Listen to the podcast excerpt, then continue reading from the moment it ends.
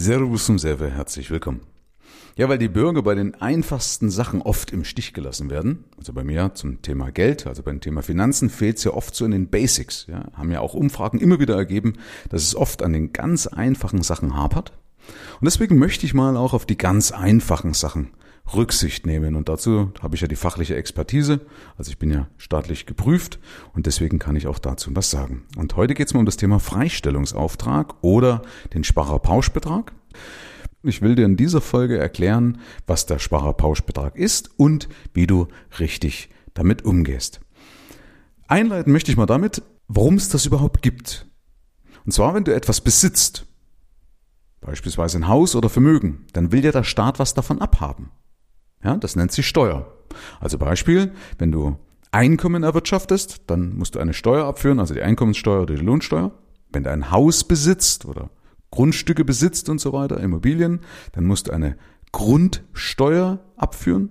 Und wenn du Vermögen besitzt, dann musst du beispielsweise, so heißt es aktuell, eine Kapitalertragssteuer abführen. Ich will dir das kurz mal plakativ verdeutlichen. Beispiel, du hast Vermögen, und eben um das für dein Gehirn jetzt ein bisschen bildlicher darzustellen, das wäre so ein Berg Goldmünzen, okay? Und jedes Jahr kommt der Staat und nimmt sich jede Zehnte. Also jedes Jahr kommt der Staat und nimmt sich jede zehnte Goldmünze von dir weg. Ja, das wäre so vergleichbar mit der Kapitalertragssteuer. Und der Sparerpauschbetrag wiederum, der schützt zum Teil deine Ersparnisse. Warum macht das der Staat? Weil der Staat sagt, kommen die Leute, die nicht viel haben, die mit kleinen Vermögen, die schützen wir. Also wir lassen den Leuten mal so ein, so ein Grundvermögen, also wir gehen nicht gleich ab den ersten Euro oder den ersten Cent ran, sondern so ein gewisses Grundvermögen lassen wir dir. Diese Überlegung ist ja auch richtig, das macht man ja übrigens auch beim Einkommen. Ja, also auch da gibt es ja ein Grundeinkommen, was steuerfrei ist, vielleicht weißt du das auch, okay? Also der Staat sagt, okay, einen gewissen Teil müssen wir einfach schonen, müssen wir schützen und dafür ist dieser Sparpauschbetrag da. Das geht also nicht einfach automatisch, sondern da musst du ein bisschen aktiv werden. Und die Höhe des Sparerpauschbetrages sind aktuell 801 Euro pro Person pro Jahr. Also aktuell pro Person 801 Euro. Und das Ganze gilt ja immer pro Kalenderjahr, also vom 1.1. bis zum 31.12. Übrigens mal so als kleiner Hinweis, 1995, wo ich angefangen habe, 1995, wo ich mich selbstständig gemacht habe, da lag der Sparerpauschbetrag damals noch bei 3068 Euro. Ja, 3068 Euro im Vergleich zu heute 801 Euro pro Person. Und damit du mal so ein Bild hast, wie viel Vermögen wäre das denn dann ungefähr? Also Beispiel, du hättest jetzt 3% Ertrag jedes Jahr, also du hättest jetzt irgendwo eine Anlage, die dir regelmäßig 3% bringt.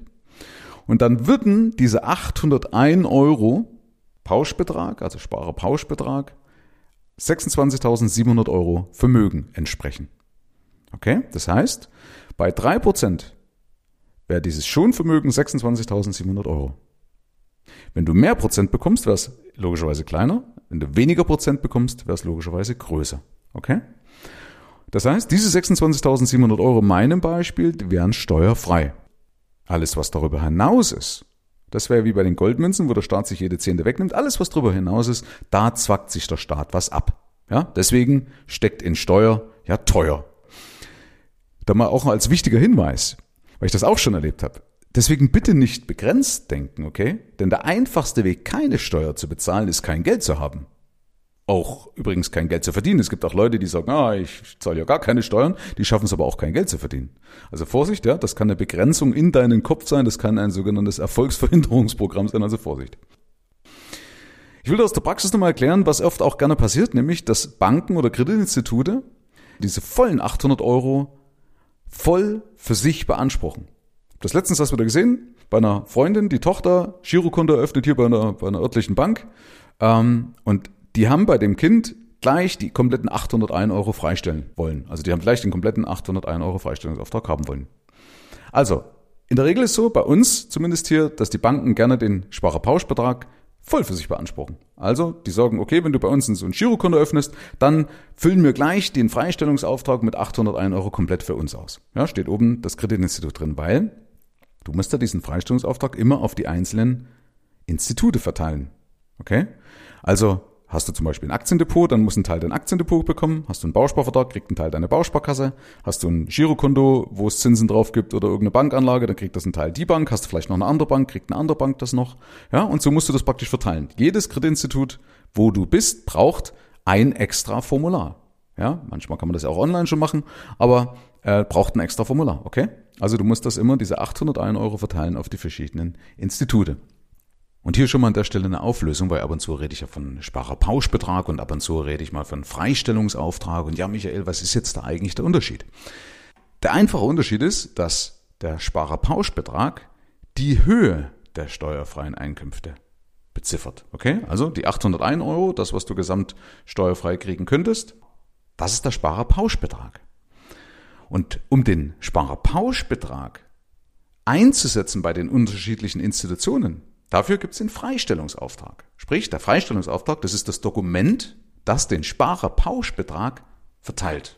So, ich hoffe, das ist jetzt nicht ganz äh, verwirrend, aber merkt ihr einfach Freistellungsauftrag und Sparerpauschbetrag. Das beziffert im Endeffekt das, das, das, das Gleiche, ja, aber der Freistellungsauftrag verteilt den Sparerpauschbetrag auf die jeweiligen Institute, wo du dein Geld, dein Vermögen liegen hast. Und auch wenn die bei uns beispielsweise die Banken nur zwei Cent Zinsen bezahlen pro Jahr, dann nehmen die trotzdem die, vollen, die volle Summe. Warum machen sie das gerne? Weil du dann nämlich, weil du dir eben für jedes Kreditinstitut den Freistellungsauftrag aufteilen musst, weil du nämlich dann für jede Änderung hin musst zu deiner Bank oder zu dieser Bank. Ja, und dann in dem Moment, wo du also hingehen musst und sagst, hey, ich habe da noch ein Aktiendepot eröffnet bei, keine Ahnung, bei der XY Bank in Buxtehude, dann musst du zu deiner Bank ja hingehen und sagen, bitte ändert mal den Freistellungsauftrag ab und gib mir einen Teil für diese XY Bank in Buxtehude. Und Jetzt haben Sie ja Reibungspunkte mit dir als Kunde, die Bank, und dann kann sie sagen, ja, Moment, ja, bevor Sie da aber bei der XY-Bank in Buxtehude was kaufen, kaufen Sie es doch lieber bei uns. Da haben wir was viel, viel Besseres. Das heißt, Sie können dadurch leichter Einfluss darauf nehmen. Okay? Also deswegen machen Sie es zumindest hier bei uns gerne. Ich möchte da keiner Bank zu nahe treten, die das nicht macht, aber ich habe das hier immer wieder erlebt. Ähm, anderer wichtiger Hinweis noch zum Freistellungsauftrag ist, dass du jedes Jahr in der Regel ja mehr Ertrag bekommst. Ja, das ist durch den Zinseszinseffekt, ja, bekommst du im nächsten Jahr wieder einen Ertrag drauf. Oder dass vielleicht auch deine Dividenden steigen und so weiter. Und das wird in der Regel ja jedes Jahr mehr. Also musst du dran denken, dass du den vielleicht einen kleinen Puffer oben drauf machst oder beziehungsweise kannst du ihn ja auch jederzeit ändern. Machen bloß die meisten nicht so gerne, also deswegen macht man meistens ein bisschen einen Puffer drauf. Außer es knapp. Ja, wenn es natürlich knapp ist, du sagst, hey, ich krieg schon zu viel Zinsen, dann sollte man das nicht machen. Dann soll man sich wirklich einmal im Jahr hinsetzen und das vernünftig verteilen. Jetzt will ich kurz nochmal erklären, was bedeuten denn die 801 Euro pro Person? Wenn du Single bist, dann hast du eben diese 801 Euro für dich alleine, die du auf die verschiedenen Institute verteilst. Wenn du aber verheiratet bist, dann habt ihr beide nämlich 1602 Euro, ja, das Doppelte, also 801 Euro mal 2, also 1602 Euro, die ihr verteilen könnt auf eure Kreditinstitute. Weil die Freistellungsaufträge müssen nämlich dann immer gemeinsam gestellt werden. Also du stellst ja nicht mehr einen alleine, sondern du machst es gemeinsam. Vorausgesetzt, wie gesagt, wenn ihr steuerlich gemeinsam veranlagt seid, was in der Regel die Standardsituation in Deutschland ist, okay? Also das mal so als kleiner Querverweis. Also ich rede jetzt von der Standardsituation. Und dann machst du nicht mehr einen und deine Frau oder dein Mann, wie auch immer, sondern ihr macht immer einen gemeinsam. Das bedeutet automatisch, dass du das auch immer ändern musst. Das heißt, sobald du zum Beispiel heiratest, gelten deine alten Freistellungsaufträge nicht mehr und du musst die mit deinem Partner gemeinsam neu machen. Das gleiche passiert übrigens, wenn du dich scheiden lässt. In dem Moment, wo du dich scheiden lässt, sind die gemeinsamen Freistellungsaufträge für euch beide gemeinsam nicht mehr gültig und du brauchst wieder für jede Person extra einen. Ja, die verfallen dann also und du musst es also wieder neu machen. Also Achtung, wenn du heiratest, neu und wenn du dich scheiden lässt, neu machen. Und als letztes will ich dir noch kurz was in die Hand geben. Was ist denn, wenn man sie falsch stellt? Was ist denn, wenn der Freistellungsauftrag nicht passt? Und da gibt es jetzt zwei Optionen. Das eine ist, wenn du zu viel gestellt hast, also du hast jetzt beispielsweise die Aufträge verteilt, hast es nicht richtig überwacht und hast jetzt beispielsweise statt 801 Euro 900 Euro irgendwo gestellt. Das wird ja übermittelt ans Finanzamt, das heißt, die kriegen das ja mit. Solange du unter den 801 Euro geblieben bist von der Steuer, ist es jetzt kein Problem, kann man es einfach abändern und dann passiert in der Regel nichts.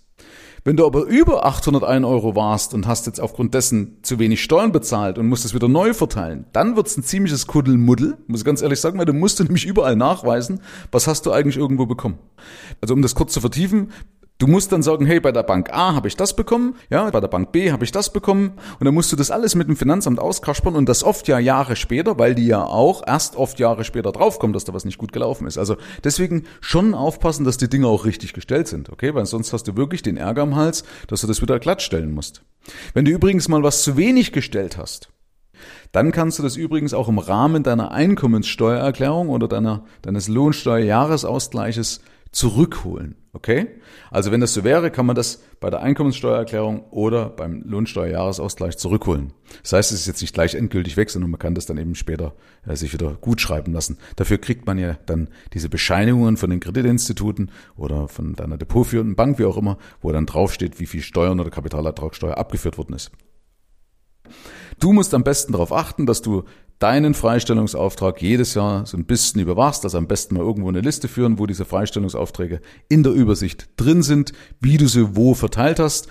Mach das nicht unbedingt selber, sondern hol dir einfach deinen Berater. Frag deinen Berater und sag, hey, wie hoch ist mein Freistellungsauftrag? Hat das noch gereicht? Wie auch immer. Okay? Und dann kriegst du so ein bisschen eine Übersicht darüber und kriegst mal ein Gefühl. Gehört halt einfach dazu.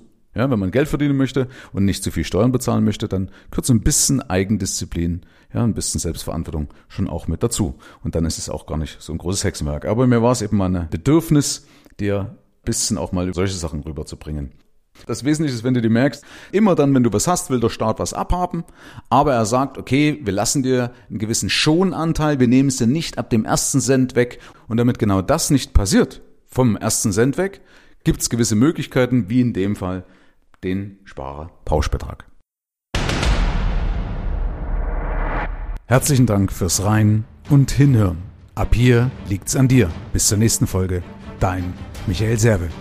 Schau auch gerne mal auf meiner Seite michael-serve.de vorbei und hol dir kostenlos meinen begehrten Spezialreport für Unternehmer mit wertvollen Impulsen, wie du deine Einnahmen erhöhst.